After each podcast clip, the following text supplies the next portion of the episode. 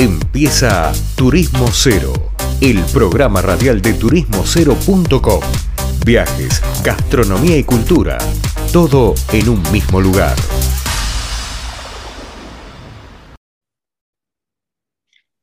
Queridos, eh, estimados oyentes, ¿cómo andan? Estamos acá, seguimos en un nuevo, seguimos en Turismo Cero Radio y veníamos de una tanda, estamos escuchando un poco de música y ahora voy a hacer una nota de algo que me llama mucho la atención. La verdad que nunca practiqué esta actividad.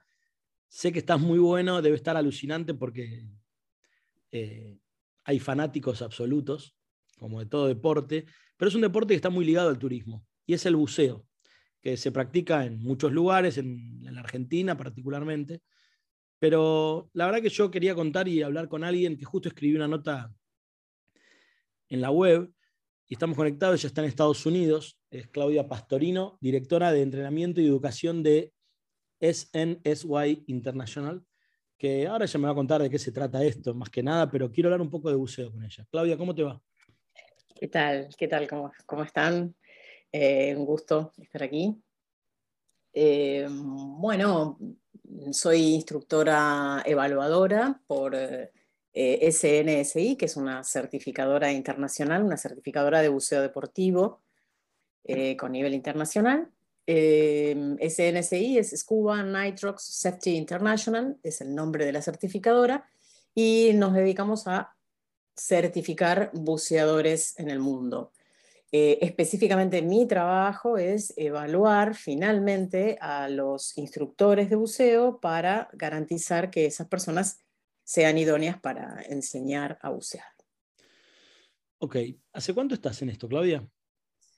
Uy, eh, enseñando a bucear desde, es el siglo pasado, 1996. este, pero bueno, la primera vez que me sumergí en el, en el mar eh, tenía ocho años, fue de la mano de mi padre. Así que eh, esto de respirar abajo del agua ya corre, corre en mis venas hace mucho tiempo. Bien.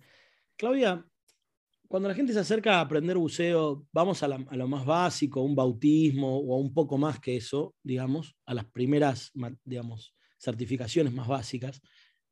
¿Qué, qué, sentís vos que las trae a, practicar esta actividad? Una buenísima pregunta. De hecho, en, bueno, tuve una escuela de buceo por 25 años en Capital Federal, en Cava, eh, y, finalmente, bueno, eh, atendí a una convocatoria profesional y estoy aquí. Pero la primera pregunta que yo les hacía a mis alumnos cuando se sentaban en las aulas era justamente esa, ¿no? ¿Qué, qué, qué hacen acá? ¿Qué están, ¿Qué están buscando? ¿Por qué se les ocurrió respirar abajo del agua?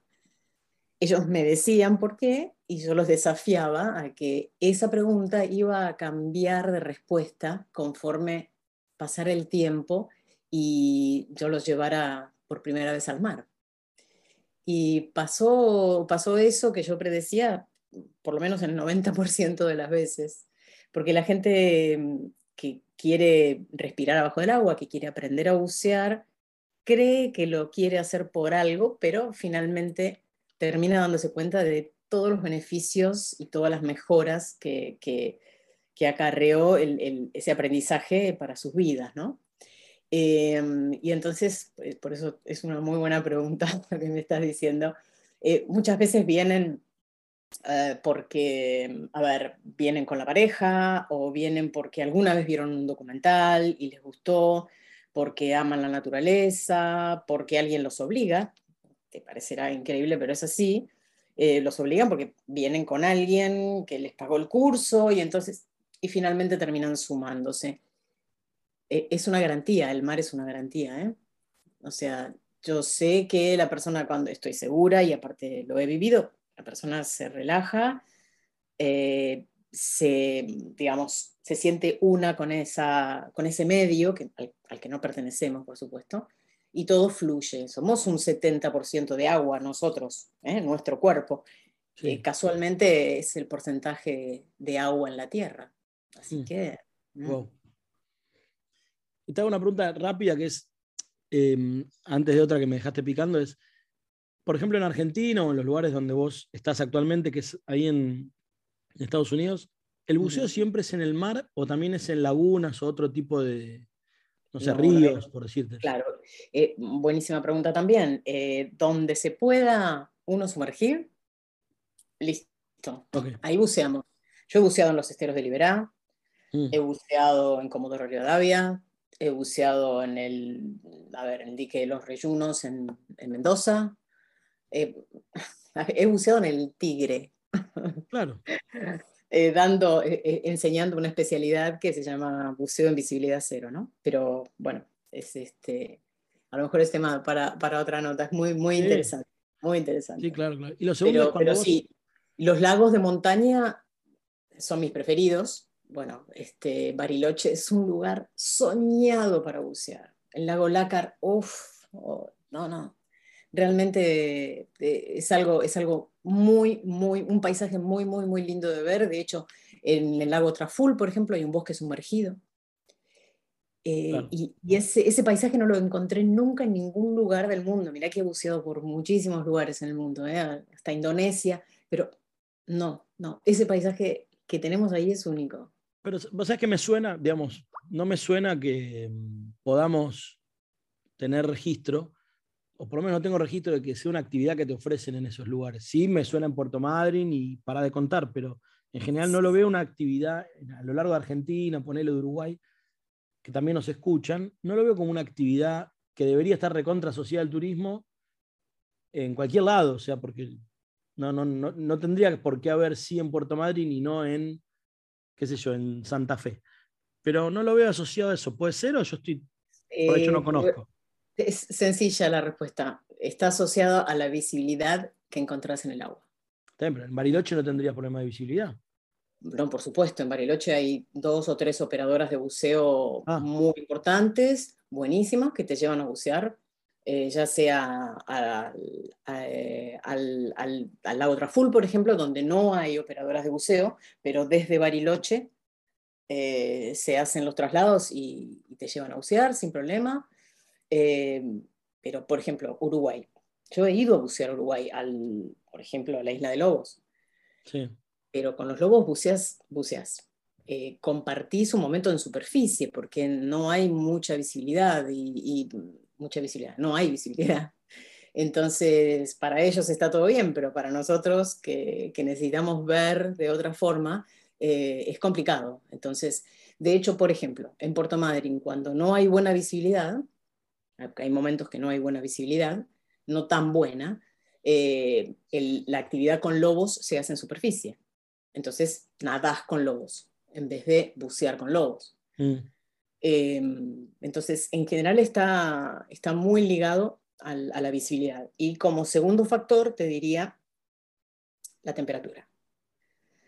Por Claro. ejemplo, mm, he tenido oportunidad de bucear en, eh, en Ushuaia. Eh, mm, claro, es algo que te tiene que gustar muchísimo eh, esa, esa temperatura y te tenés que llevar bien con esa temperatura. Si no lo disfrutás, no cuenta. Entonces, ahí, ahí tenemos otro impedimento. Nuestras aguas son extremas. Desde, a ver, ¿dónde podríamos arrancar Mar del Plata. para abajo? Las grutas. Mar del Plata. Mm, Sí, Mar del Plata, Mar del Plata tiene, tiene dos o tres puntos que son, que son buenos para bucear, pero volvemos al tema de la visibilidad. Tenés que pegar un día con una visibilidad muy buena y de hecho es bastante cercano a la costa, entonces, mm, digamos, no hay una, una fauna así como, como muy interesante. Pero para despuntar el vicio estaría bien, estaría bien. Eh, Comodoro Rivadavia es un sitio estamos saltando de un lugar a otro, ¿no? Pero digo, para mencionar lugares de nuestro país. Ay, ay, ay. Comodoro Rivadavia tiene un fondo tan lindo. Ahí, pero nada, a, a menos de 100 metros de la costa, puedes ir nadando perfectamente. Tenés un bosque de kelp increíble en donde viven una cantidad de lobos marinos impresionante. El buceo con lobos es libre porque es imposible que ellos no vengan a bucear contigo. ¿Me entiendes? Eh, estás, estás abajo del agua y ellos aparecen solos. Distinto es en Puerto Madryn, que en Puerto Madryn eh, las operadoras de buceo te llevan a un sitio específico a bucear con lobos y bueno, es, es otra tarifa, bueno, cambian, el, el buceo con lobos es, es, este, es algo muy buscado en Puerto Madryn y eh, bastante más caro que un buceo común. Eh, digo, y, pero en Comodoro Rivadavia no pueden hacer que los lobos no aparezcan, es imposible. Entonces, contratas una excursión de buceo y aparecen seguro. Ah, no, no, es, es una experiencia. Antes decías que los beneficios que genera esta actividad. ¿A qué te referís? Uy, beneficios muchísimos. La verdad que, bueno, eh, arranquemos por esto. Cuando vos empezás un curso de buceo y tu instructor o quien, quien esté a, cargo de ese curso em, te cuenta lo que vas a llegar a hacer una vez que termines con tu curso, lo primero que hace el alumno es decir, nada, yo voy a hacer todo eso y mientras tanto voy a estar respirando abajo del agua. No. Bueno, sí, hay un método para enseñar a bucear y ese método garantiza que vas a poder respirar abajo del agua y vas a cumplir con, todas las, eh, con todos los ejercicios que con las repeticiones se vuelven destrezas, justamente. ¿no? Así que bueno, realmente eh, lo que hace es justamente que eh, aumente tu, tu, autoestima, ¿verdad? Porque haces cosas que ni pensabas que ibas a hacer. Mm. Una pregunta, y entre esa gente que viene a estudiar o aprender buceo, como se diga, hay gente que viene con algún tipo de fobias o, que, o asma o problemas respiratorios, suponete, y le recomiendan el buceo por esto. Bueno, perdón, estás justamente está tocando un tema, el tema del asma. Las personas que tienen una crisis asmática, en el momento que tienen una crisis asmática o en un periodo de seis meses, si tuvieron una internación, no pueden bucear. Eso está contraindicadísimo. Pero mm, que hay personas que dicen, uy, le tengo miedo al agua atroz, voy a hacer un curso de buceo. Hay mm. muchas. hay muchas y, bueno, está justamente en la destreza y en la, en la, en la habilidad del instructor llevar a esa persona a, o bien, más entrenamiento, o bien a, a lo mejor a repetir el curso o a hacer otro tipo de ejercicios en horarios eh, distintos al, curso. Te digo lo que, lo que hacemos en general los instructores de buceo, ¿no? Claro. Pero todos pueden bucear. Todos bien, pueden bucear. Bien, está bueno eh, la conexión con la naturaleza es íntima. Sí, es como eso, es un deporte, digamos.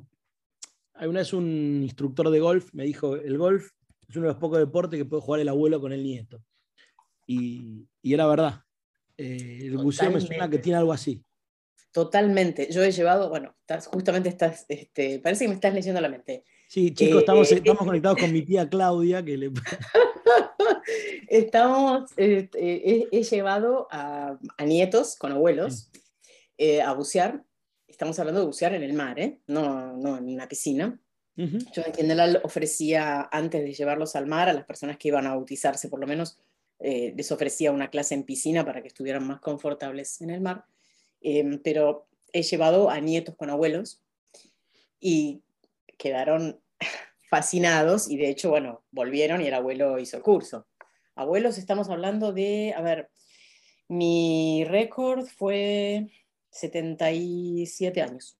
Un señor de 77 años que, bueno, el nieto hizo el curso, entonces él quiso también. Bienvenido, por supuesto, y obviamente de ahí para adelante viajaron juntos, hicieron cosas, no, divino. divino. Una, actividad familiar, netamente familiar. Bien, bien, me gusta un poco el tema. Bueno, no sé si quedó un tema, alguna que te hubiera querido preguntar, pero mm, para ir cerrando la nota te voy a, hacer un, te voy a pedir un consejo que le des a la audiencia. Bien. Eh, eh, decime, ¿qué le decís al tipo o a la persona así que nos está escuchando y dice, la verdad, nunca se me ocurrió bucear ¿Qué, hago? Bueno, lo primero que, tiene que hacer esa persona es tener una actitud hacia el tema. Esto es, si realmente quieren hacerlo, que es una cosa sumamente aconsejable, es acercarse a una escuela de buceo y tomar lo que se llama un experience diver, o sea, tomar una experiencia de buceo que es ni más ni menos que lo que nosotros aquí en Argentina llamamos bautismo. Em, el bautismo es un buceo en un lugar sumamente controlado, como puede ser una piscina o un lugar en aguas abiertas, pero que sea controlado. Esto es controlado en la profundidad, controlado en la extensión del lugar que va a ver la persona antes de sumergirse. Y tiene, esa persona tiene que eh, informarse mínimamente de algunas cuestiones eh, que tienen que ver con su, su estadía ahí abajo del agua, cómo respirar, cómo moverse, utilizar el equipo, lo mínimo indispensable, ese instructor que va a darles el bautismo lo va, lo va a hacer, pero perfectamente en mm, no más de media hora. En media hora vas a tener una charla, esa persona te va a explicar un montón de cosas y nada, a respirar abajo del agua y a ser feliz. Y la sensación de flotar, la sensación de gravidez, la sensación de libertad que va a tener esa persona está garantizada. Buenísimo. Bueno, Clau, ¿sabes que te voy a proponer algo cuando quieras o cuando puedas? Que vuelvas acá a contarnos cuestiones más puntuales. Esto fue como una intro, pero seguramente hay betas raras de, de utilidades o utilizaciones del buceo más allá de lo deportivo, pero lo veo como una herramienta muy ligada al turismo. En realidad, por eso me gustaba darle un poco de lugar. Y creo que, que, es eso, ¿no? El turismo, el buceo como excusa de turismo o como actividad ligada al turismo. Exactamente. Sí, sí, sí, en todos los lugares del mundo está visto así, como algo sumamente relacionado con el turismo y, bueno, este, realmente las posibilidades, te vuelvo a repetir, 70% del planeta es agua, así que imagínate, las posibilidades cuántas son, muchísimas, muchísimas. Bien, bueno, Clau, gracias. ¿eh? Bueno, les agradezco muchísimo el haber, haber sido convocada. Gracias, gracias a ustedes. Bien, habló con nosotros Claudia Pastorino, que es directora de entrenamiento y educación especializada en el tema buceo, capacitadora de capacitadores de buceo. Me gustó la nota, así que quedó mucho para preguntar. Vamos a la tanda y volvemos con más Turismo Cero Radio. Esto fue turismocero.com en radio. El punto de tu partida de tus viajes.